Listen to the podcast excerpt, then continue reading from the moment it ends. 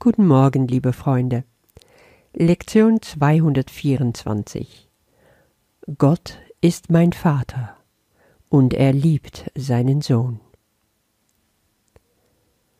Heute will ich eingehen auf die Gebete in Teil 2 von unser Übungsbuch.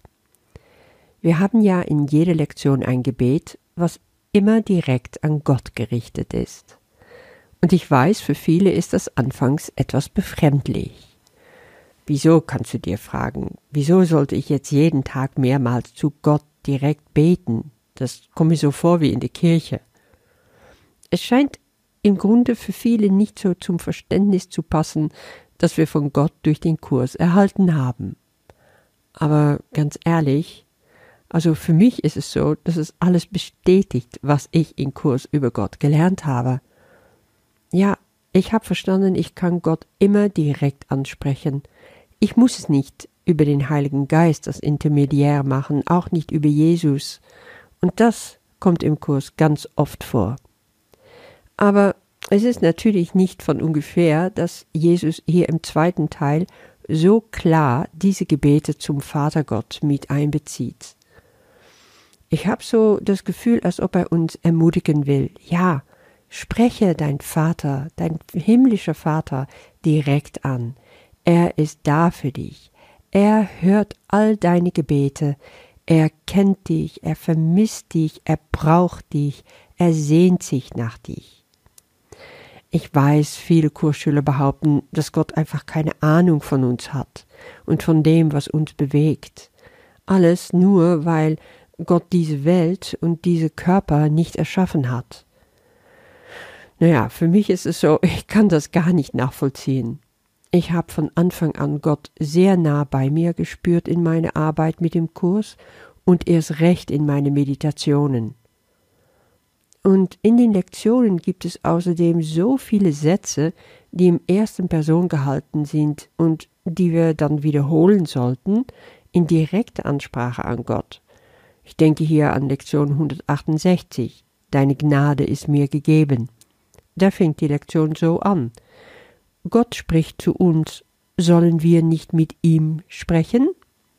Ganz klar, direkte Ansprache.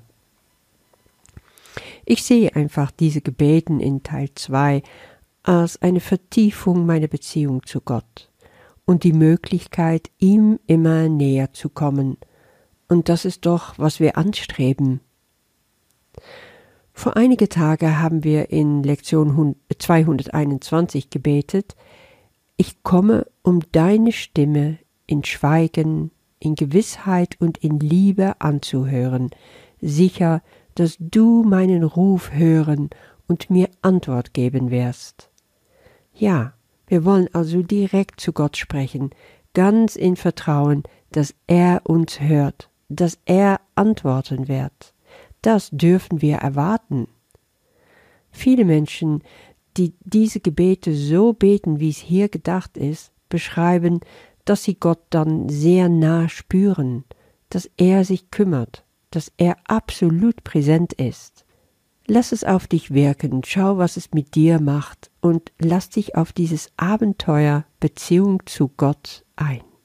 Diese Gebete können wirklich deine Beziehung zu Gott stärken, vertiefen. Lass sie nicht außen vor, überfliege sie nicht einfach, Sieh sie nicht als eine Metapher oder irgendeine schöne kleine Text, die du dir kurz durchliest, sondern nimm dir Zeit, dich wirklich zu versenken in sie. Du kannst jetzt in der Praxis ganz unterschiedliche Wege wählen, um hiermit umzugehen. Ich mache dir einige Vorschläge. Dann findest du deinen eigenen Weg oder deine eigene Herangehensweise. Kannst es auch immer mal wieder ändern. Du kannst zum Beispiel das Gebet des Tages auswendig lernen. Du kannst es ein paar Mal laut und danach innerlich leise beten, langsam, Satz für Satz, bis das Gebet dich quasi abholt und mitnimmt in die Meditation und in die Stille ohne Worte. Eine andere Möglichkeit, die ich auch oft mache, ist, dass du konsequent das Gebet im ersten Person für dich umsetzt, so wie ich es auch gestern gemacht habe. dass du eventuell noch andere persönliche Worte oder Sätze hinzufügst, einfach wie es dir eingegeben wird im Moment, wo du in diese Versenkung gehst. Diese Art zu beten wird dann höchst persönlich, ganz, ganz direkt. Und für mich führt sie immer ganz schnell zum Gespür von Gottes Anwesenheit. Und danach lasse ich mich dann einfach führen. Versuch's doch mal. Gut, schauen wir uns jetzt mal die Lektion von heute an. Gott ist mein Vater und er liebt seinen Sohn. Ganz klar, die Lektion bezieht sich auf die Beziehung Vater-Sohn, Vater-Tochter und die Identität des Sohnes, des Kindes in ihm. Wenn der Vater auf dich schaut, dann sieht er ein, der erhaben ist, der sündenlos ist, der herrlich und groß ist, mildtätig, frei von Schuld. Er sieht also sein Ebenbild, so hat er dich kreiert. Wenn du selber Kinder hast, dann weißt du, dass du es liebst, so auf sie zu schauen, auf ihre Perfektion, auf ihre Unschuld, um das Licht zu sehen, was sie ausstrahlen. Du liebst sie einfach. Und so ist es mit uns für Gott auch. Du bist dein Vaters Augapfel. Du bist das Schönste, das Beste, was er je kreiert hat. Du bist sein Lieblingskind. Er sieht deine wahre Identität und sonst nichts. Diese Identität ist die Gabe, die er dir gegeben hat. Das ist deine Wirklichkeit, sagt Jesus, und nur das. Und das ist gleichzeitig das Ende der Illusion. Es ist die Wahrheit. Er liebt uns, weil wir das alles sind. Wenn ich dann diesen Text später vorlese, versuche das doch einfach mal ganz tief in dem Moment in dir eindringen zu lassen und nehme es an als ein großes Geschenk, als die Wahrheit über dich.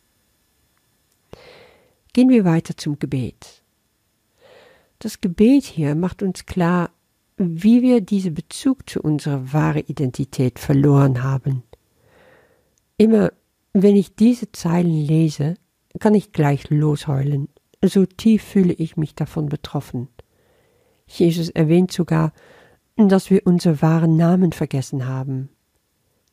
Gestern, da haben wir uns im Gebet gerade mit dem Namen Gottes wieder verbunden. Und heute lassen wir Gott ganz, ganz tief in unsere Seele blicken. Wir fühlen die Abgründe, worin wir vielleicht noch sind, worin wir Einsamkeit spüren und, und kennen durch das Leben hier auf Erde. In Wahrheit ist es doch so, dass wir nicht mehr wissen, wer wir sind. Und jetzt sind wir vielleicht an dem Punkt, wo wir bereit sind, das zu gestehen. Diese komplette Hilflosigkeit vor Gott, die Abhängigkeit vom Vater, die müssen wir erst ganz tief wie ein Schmerz in unserem Herzen spüren, bevor wir seine Hilfe und seine Errettung annehmen können. Sonst wird uns auch nie bewusst, was wir verloren haben. Klar, wir haben es nicht wirklich verloren, aber das ist die Erfahrung, das ist das Gefühl, das ist tief in uns vergraben. Und tief darunter, unter diese Einsamkeit und die Gefühle der Verlust, da wollen wir doch diese ewige Verbindung mit ihm wiederherstellen und einen direkten Zugang heute wieder zu ihm finden. In diesem Gebet fragen wir ihm, dass er uns daran erinnert, wer wir sind, was unser Namen ist.